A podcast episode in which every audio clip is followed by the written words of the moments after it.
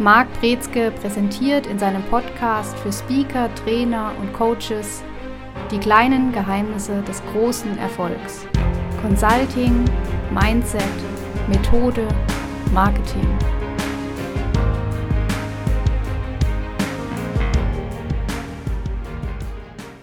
Herzlich willkommen zu einer weiteren Folge in unserem Podcast. Heute mit dem Thema Loslassen, um zu wachsen, die Kundenauswahl. Ja, ich denke, der Titel kann ein bisschen verwirrend wirken. In erster Linie ähm, sollte ich nicht erstmal alles mitnehmen, was geht, um größer zu werden, könnte man meinen? Ja, grundsätzlich die Idee ist ja durchaus zu sagen, wir machen mehr und man macht höherwertige Sachen. Aber was relativ schnell stattfindet im Prozess, wenn man aufbaut und wenn man sich ein Consulting-Unternehmen eben entsprechend entwickelt, ist, dass man sehr schnell an Grenzen kommt. Und zwar die erste Grenze, die man stößt, ist die eigene Kapazität, die man hat. Also die Zeit, die einem zur Verfügung steht, ist die wertvollste Ressource. Und je mehr und länger man arbeitet, desto schneller kommt man an dieses Limit, dass man sagt, oh, ich habe jetzt keine Zeit mehr, um andere Sachen, vielleicht auch höherwertigere Produkte oder Dienstleistungen oder Projekte in irgendeiner Weise anzubieten und umzusetzen und zu implementieren. Und dementsprechend kommt man früher oder später an den Punkt, wo da eine Grenze dann eben natürlich sichtbar wird. Kann ich dann nicht einfach sagen, hey, ich stelle mir da ein paar Mitarbeiter ein, um das Problem Zeit zu lösen? Das Problem dabei ist, dass es Zeit kostet, Mitarbeiter einzustellen, zu finden, einzulernen. Also es ist selten so, dass man jemanden findet, den man sofort einsetzen kann, zusätzliche Zeit dadurch gewinnt, sondern man muss ein Stück weit auch von denen eigenen Aufgaben loslassen, um Platz zu schaffen, diesen Mitarbeiter diese Mitarbeiterin zu trainieren, zu entwickeln und voranzubringen. Langfristig kommt man dann aber bestimmt nicht drumrum, oder? Wenn man dann entsprechend sehr groß werden will. Es kommt auch die Frage an, was man will tatsächlich. Also das ist eines der, glaube ich, Themen, was wir ja mindestens einmal pro Folge ansprechen, dass man sagen muss, es gibt Leute, die sagen, ich möchte alleine bleiben, ich möchte kein Gehalt, kein Lohn zahlen für irgendwelche Mitarbeiter oder Office-Räume, ich will das von zu Hause aus machen und alleine als Consultant unterwegs sein und das machen, was ich schaffe. Und wenn das reicht, in Anführungszeichen, also man kann da sehr erfolgreich, sehr gut mit leben und das ist die, das bringt die Erfüllung, die man möchte, dann ist das auch der richtige Weg. Es gibt aber viele, die sagen, nein, ich möchte gerne größer werden, ich möchte größere Aufgaben annehmen und dann führt kein Weg dran vorbei. Tatsächlich vielleicht am Anfang zu sagen, man arbeitet mit anderen Kooperationspartnern oder anderen Freiberuflern in irgendeiner Weise zusammen, aber wenn man wirklich nachhaltig was aufbauen will, dann führt kein Weg am eigenen Personal vorbei. Ja, ich möchte noch mal ein Stück zurückrudern, um erstmal die Frage zu klären, weil du auch gerade eben gesagt hast, ähm, es ist wichtig, was man selber will, was Wachstum denn tatsächlich bedeutet. Ich meine, das muss ja jetzt nicht ein umsatztechnisches Wachstum immer sein in erster Linie, sondern es können ja auch andere Bereiche annehmen, oder? Absolut. Also es, grundsätzlich Wachstum heißt, dass man mehr Zeit für die Prioritäten einnimmt, die man gerade für sich gesetzt hat. Und das kann bedeuten, wenn wir jetzt das ganzheitlich betrachten, auch zu sagen, ich arbeite weniger und widme mehr Zeit meiner Familie, kann auch Wachstum bedeuten, zu einem gewissen Punkt. Ist allerdings nicht das Wachstum, über das wir hier sprechen, weil wir wollen ja durchaus sagen, es geht darum, dass ich ein Consulting-Unternehmen aufbaue, das wachsen lasse und es geht auch darum, mit den Aufgaben zu wachsen, also mit der Kompetenz, die Expertise zu lernen neue Herausforderungen und Probleme zu verstehen, kennenzulernen, Lösungen zu finden, die man vorher nicht gefunden hat und somit auch dem Kunden auf eine ganz neue Art zu helfen und Unternehmen zu helfen, wie man vorher noch nicht geholfen hat. Und das ist das Wachstum, das wir uns angucken, was auch sehr erfüllend sein kann, nicht nur im finanziellen Sinne, sondern auch natürlich im persönlichen Sinn. Was meinst du mit dem persönlichen Sinn? Es macht Spaß, Probleme zu lösen, anderen zu helfen und neue Menschen kennenzulernen, neue Situationen, Branchen kennenzulernen, neue Erfahrungen zu machen, zu sammeln und zu merken, was für einen Impact man hat. Und je größer dieser Impact wird und die neuen Arten und Weisen, auf denen man helfen kann, was man vorher noch nicht geschafft hat, diese Evolution der eigenen Kompetenz, der Expertise und der Reichweite auch von dem, was man schafft, das ist was, was viele eben antreibt und wofür wir dann auch brennen was natürlich auch nicht umgänglich ist. Also das sollte immer Teil des Ganzen sein, oder? Sollte, ist es wahrscheinlich, aber gar nicht so häufig, wie man das denkt. Also es gibt viele Leute, die machen das, was sie schon immer gemacht haben, weil sie es können, aber nicht unbedingt, weil sie dafür brennen oder weil sie Erfüllung dadurch finden. Kann man das irgendwie wecken, wenn man in so einer eingefahrenen Situation ist, sage ich mal? Dass man sich wieder neu begeistert für die Sache an sich, wo der alte Trott dann eingekehrt ist, sag ich mal? Ja, es ist allerdings auch ein neues Entdecken von einerseits sich selbst und auch dem, was man tatsächlich macht. Also wenn man eingefahren ist und das Gefühl hat, man steckt irgendwie im Alltagstrott in so einem Rad drin, in der Mühle und kommt da nicht raus, dann hat man meistens den Blick für die eigenen Ziele und für das eigene Wachstum verloren und man verliert sich in diesem Daily Business. Also man ist nur noch von Tagesgeschäft umgeben und macht fast schon fremdgesteuert die Termine und die Kundenbesuche und Projekte, die man so stemmen muss. Nicht, weil man sagt, ich möchte das jetzt gerne voranbringen, sondern einfach, weil die Mühle am Laufen ist. Kann das nicht sein, auch dass man in diesen Trott verfällt, wo du gerade die Ziele angesprochen hast, dass es das Business in dem Fall dann vielleicht Mittel zum Zweck ist für andere Ziele, die das dann einfach gesagt finanzieren irgendwie und man deswegen das auf sich nimmt und es so weiterlaufen lässt, wie es ist.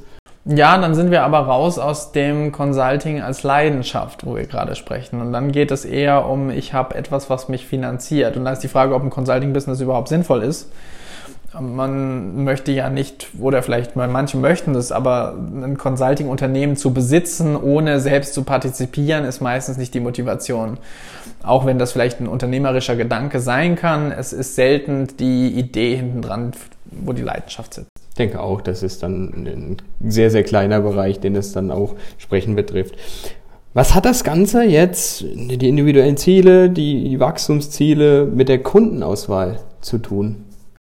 Man muss sich immer wieder die Frage stellen, mit wem möchte ich arbeiten?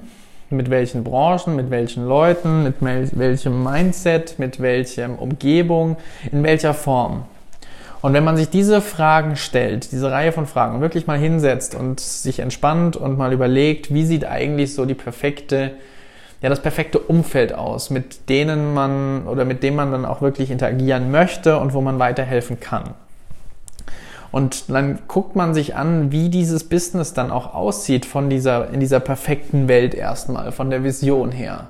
Und dann stellt man fest, wenn man dann irgendwann diesen Soll-Ist-Abgleich macht und mal vergleicht, wo stehe ich jetzt, wie verbringe ich meine Zeit und wie möchte ich im Monat meine Zeit verbringen, bei welchen Kunden, bei welchen Projekten, mit welchen Aufgaben, dann muss ich etwas loslassen, ich muss etwas, manche reden dann von aufopfern, das mag ich nicht so gerne das Wort, aber man opfert etwas einer geringeren Ordnung für etwas einer höheren Ordnung, für einen höheren Wert ein. Das heißt, man wird auch Kunden nicht mehr zu dem Grad oder in dem Maße bedienen können, weil die Priorität bei anderen Kunden oder anderen Aufgaben und Maßnahmen setzen müssen. Das kann auch zu harten Einschnitten führen dann, oder? In Bezug auf der Kunden, die aktuell bedient werden.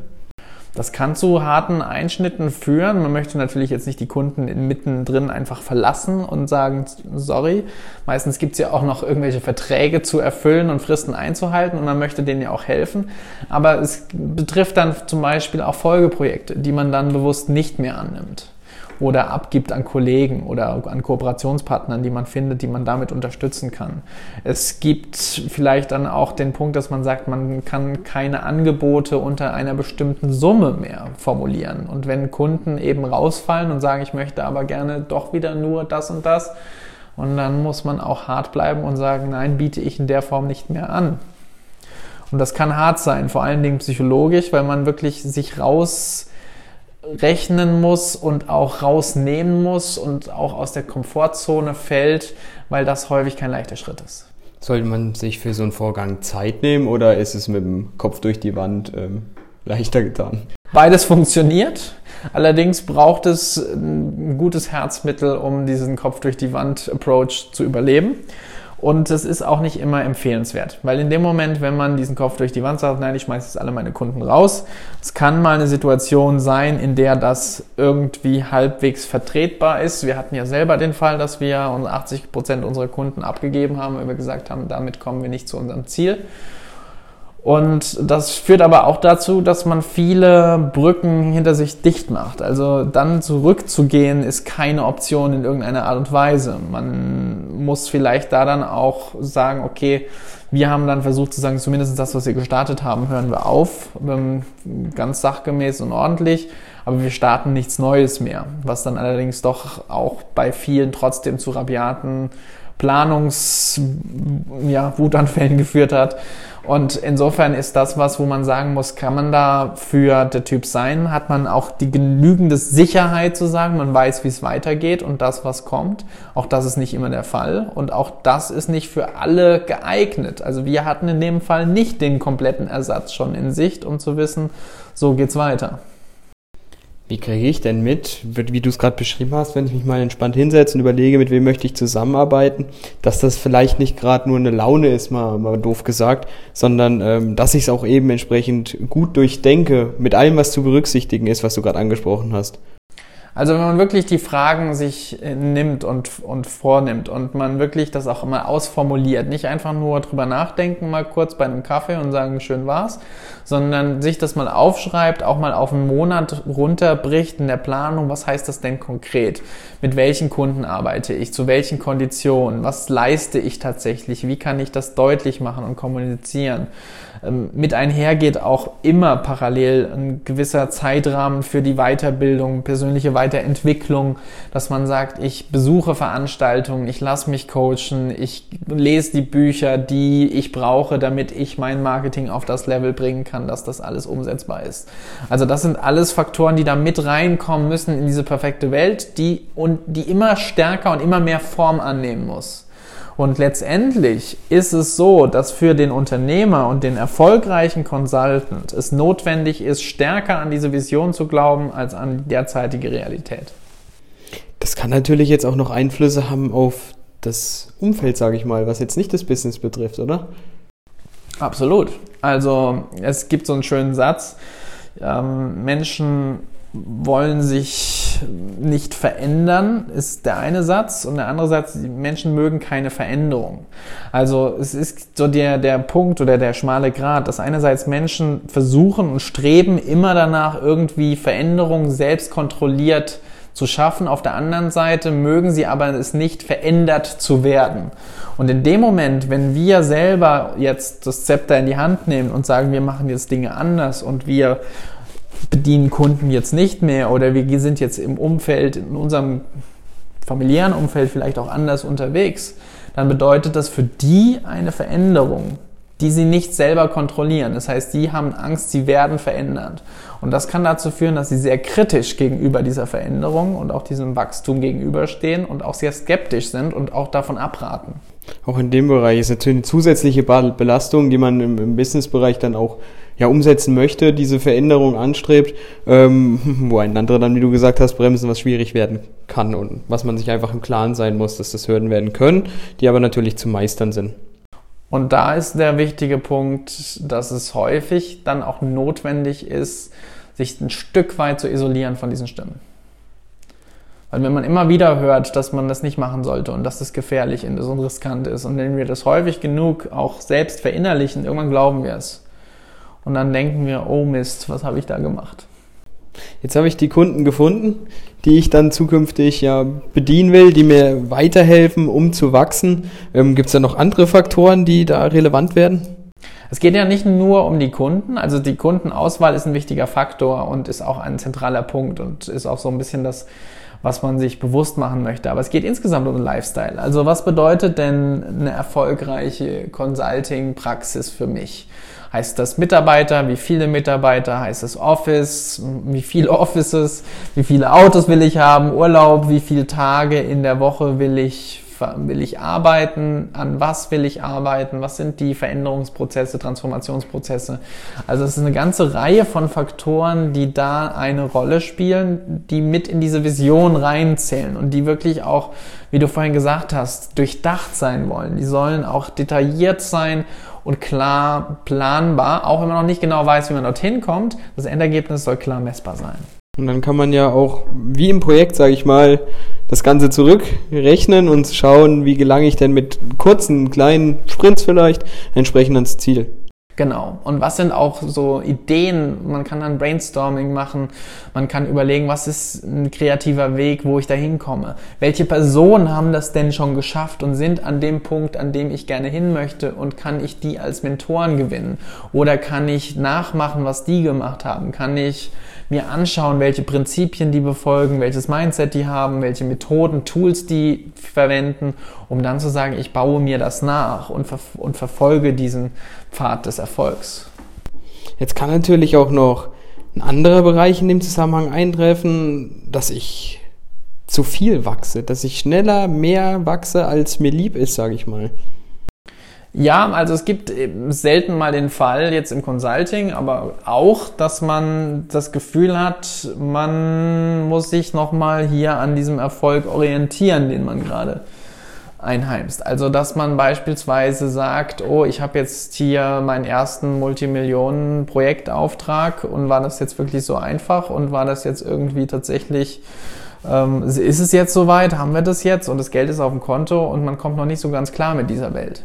Und wenn man sich darauf nicht einstellt und nicht dieses Erfolgsmindset entwickelt, dann fängt, fängt, dann fängt da die Selbstsabotage an. Also dann fängt man an, sich selber vielleicht nicht mehr aufzurappeln und Calls zu vernachlässigen, weil man mit dieser Situation sich nicht psychisch wirklich befasst hat. Ich mache da immer ganz gerne den, den Spruch, wenn man eine Million Euro im Lotto gewinnt, dann sollte man zusehen, dass man möglichst schnell auch Millionär wird. Und was ich damit meine, ist, dass man dieses Bewusstsein entwickelt, ich bin jetzt Millionär mit allem, was da hinten, hinten dran steckt, mit der Verantwortung, mit dem Bewusstsein und auch mit den Gewohnheiten, die man wirklich psychisch verankern möchte, dass man dann nicht sagt, okay, ich bin eigentlich ein armer Schlucker, der zufällig Geld gefunden hat. Kann man sich darauf vorbereiten? Man kann sich darauf vorbereiten und man kann sich auch mit darauf einstellen, dass die Wahrscheinlichkeit steigt. Und die einfachste Art und Weise ist, das Umfeld auszuwählen. Also mit der Kundenauswahl ist eine Seite, aber mit Kunden zählen auch Kooperationspartner dazu. Da zählen auch die Menschen dazu, mit denen wir die meiste Zeit verbringen. Und wenn wir Menschen auswählen, die erfolgreich sind, und wir uns mit Erfolg umgeben in jeglicher Form, dann färbt das ab. Das heißt, wir sind dann wie eine Art Schwamm. Wenn wir jeden Tag zu den gleichen Schnapsdrosseln in die gleiche Bar gehen, wo wir seit 20 Jahren hingehen und seit 20 Jahren die gleichen Leute sind, dann sind wir eine dieser Schnapsdrosseln. Und der einzige Weg, um da rauszukommen, ist irgendwann zu sagen, nein, ich gehe da nicht mehr hin. Das ist jetzt erstmal eine Sache, nicht mehr in die Schnapsbar zu gehen, sagen wir. Kann das auch so vornehmen, dass ich mich von meiner Frau trennen muss oder so? Ähnliche Geschichten? Das kann in Extremfällen der Fall sein. Also was dann passieren kann, ist tatsächlich, wenn jetzt eine Person in der Partnerschaft nicht klarkommt mit dem Erfolg oder auch nicht mehr klarkommt mit dem, mit dem Lifestyle, der da hinten dran hängt. Also wenn die Vorstellung, wie gutes Leben aussieht, komplett auseinandergehen, dann kann das schwierig sein. Es kann auch sein, dass tatsächlich die, die, nehmen wir mal an, die Frau ist Consultant und sie hat jetzt Multimillionen Aufträge und hebt jetzt komplett ab, also ist psychisch nur bedingt da wirklich gut vorbereitet und akklimatisiert, dass sich eine Persönlichkeitsänderung zeigt, was eigentlich keine Persönlichkeitsänderung ist, denn viel Geld vergrößert einfach nur das, was schon da ist und verschlimmert das, was schon schlimm ist. Und wenn dann die Persönlichkeit komplett in eine Richtung ausschlägt, dann ist es einfach der Grund, dann war das vorher schon da, aber halt noch nicht ausgeprägt in der Form, wie es Geld jetzt möglich macht. Und das kann dann auch dazu führen, dass dann Partnerschaften scheitern. Ja, aufgrund der Veränderungen, die sich daraus alle ergeben können, in Bezug auf das Wachstum, werden wahrscheinlich immer wieder Sachen, also Situationen kommen, wo Rückschläge eben stattfinden die einen dann auch wieder ausbremsen, zurücknehmen. Wie gehe ich denn mit denen dann entsprechend um, dass ich nicht dann denke, hey, hätte ich es mal so gelassen, wie es vorher ist. Das wird wahrscheinlich gar nicht so sehr der Fall sein. Denn wenn wir auf Wachstum ausgerichtet sind, haben wir meistens ein anderes Problem. Also wenn wir auf Wachstum ausgerichtet sind, dann haben wir ganz viele Rückschläge, aber wenn unsere Ziele gut genug sind, unsere Leidenschaft ist da, die Motivation ist da, dann lassen wir uns davon nicht ausbremsen, sondern wir machen weiter, bis wir unser Ziel erreicht haben. Die große Schwierigkeit, die viele haben, ist, dass sie ihr Ziel erreichen, Sie haben es geschafft und dann ist nichts mehr da, wo sie hinstreben können. Und das ist der Punkt an, wo diese Selbstsabotage anfängt. Das bremst, oder? Das bremst und das zerfrisst auch das, was man sich aufgebaut hat. Und das zerstört dann auch Beziehungen, Freundschaften und Umfeld. Und was man da finden muss, ist ein neues Ziel. Und dieses Ziel ist aber nicht mehr in dem Geld, was man vorher gedacht hat, was es ist, wo man hinterhergejagt hat. Das ist nicht das, was glücklich macht, sondern das Streben nach Zielen ist das, was glücklich macht. Und die Erreichung dessen dann, oder? Die Erreichung für den Nachmittag. Aber dann brauchst du wieder ein neues Ziel. Weil ansonsten hast du nicht das Gefühl, dass du irgendwo hinwächst und unterwegs bist. Und wenn du nicht das Gefühl hast, das ist der Punkt, wo Depressionen ansetzen. Sollte ich dieses neue Ziel schon vor der alten Zielerreichung haben? Oder ist es dann einfach zu spät, wenn ich das erste Ziel, große Ziel erreicht habe und dann habe ich den Moment, wo ich nichts habe und dann fange ich an, über das neue Ziel nachzudenken? Das kann man durchaus machen. Also wenn man sagt, nehmen wir mal das Beispiel, jemand hat das Ziel, eine Million Euro zu verdienen. Und dann kämpfen die fünf Jahre und streben und haben Niederlagen und Bankrott und Scheidung und das Haus fackelt ab und Hund stirbt. Und dann irgendwann kommen sie trotzdem, sie gründen immer wieder, sie machen wieder Sachen, sie, sie haben neue Ideen, finden neue Produkte, die sie verkaufen. Und irgendwann kommt der Tag und sie haben eine Million Euro erreicht. Was dann? Ist dann zwei Millionen das nächste Ziel? Wahrscheinlich nicht unbedingt, weil sie dann sagen, nee, habe ich ja erreicht, was will ich jetzt damit? Dann ist irgendwann die Frage, was will ich mit dem Geld anfangen? Was für ein Ziel könnte ich jetzt setzen? Und das ist das, wenn Multimilliardäre anfangen, ganz viel für wohltätige Zwecke zu spenden oder sich gegen Hunger auflehnen und sagen, wir machen jetzt, wir sorgen dafür, dass weniger Menschen hungern oder dass man in Afrika Krankheiten bekämpft. Also das ist dann eine neue Mission, die man für sich irgendwie definieren muss, wo man dann diese Zielsetzung drin hat. Aber dieses Ziel braucht man. Ohne diese Mission zerfrisst es einen. Die Folge ist schon wieder recht fortgeschritten. Vielleicht noch zum Abschluss der Folge. Wie oft beschäftigst du dich mit der Thematik? Im Zeitraum gesehen, wie oft stellst du dir die Fragen? Wo willst du hin? Wie sieht das alles aus? Macht man das regelmäßiger oder eher einmal im Schaltjahr, sage ich mal? Also die Frage stellen und dann wirklich drüber nachdenken, gestalten ist ein Prozess, der läuft kontinuierlich. Also ich denke jeden Tag drüber nach, was will ich erreichen, was sind meine Ziele. Und jeden Tag denke ich auch über neue Details nach, was will ich erreichen. Was ich nicht mache und was niemand machen sollte, ist sich die Frage jeden Tag zu stellen und neu zu beantworten oder die Antwort zu ändern. Das geht schief. Aber die gleiche Vision jeden Tag sich vorzuhalten und zu überlegen, wo will ich hin und den Blick dafür zu schärfen und das Bild immer noch ein Stück greifbarer zu machen, das ist tägliche Aufgabe. Das hört sich gut an. Also, jeder ist jeden Tag jetzt gefordert, an seinen eigenen Zielen, Perspektiven und ja, Möglichkeiten der Arbeit zu arbeiten. Das war's für diese Woche. Bis zur nächsten. Tschüss. Sie hörten die kleinen Geheimnisse des großen Erfolgs. Consulting Mindset, Methode, Marketing. Der Podcast für Speaker, Trainer und Coaches, präsentiert von Marc Brezke. Mehr Infos unter markbrezke.com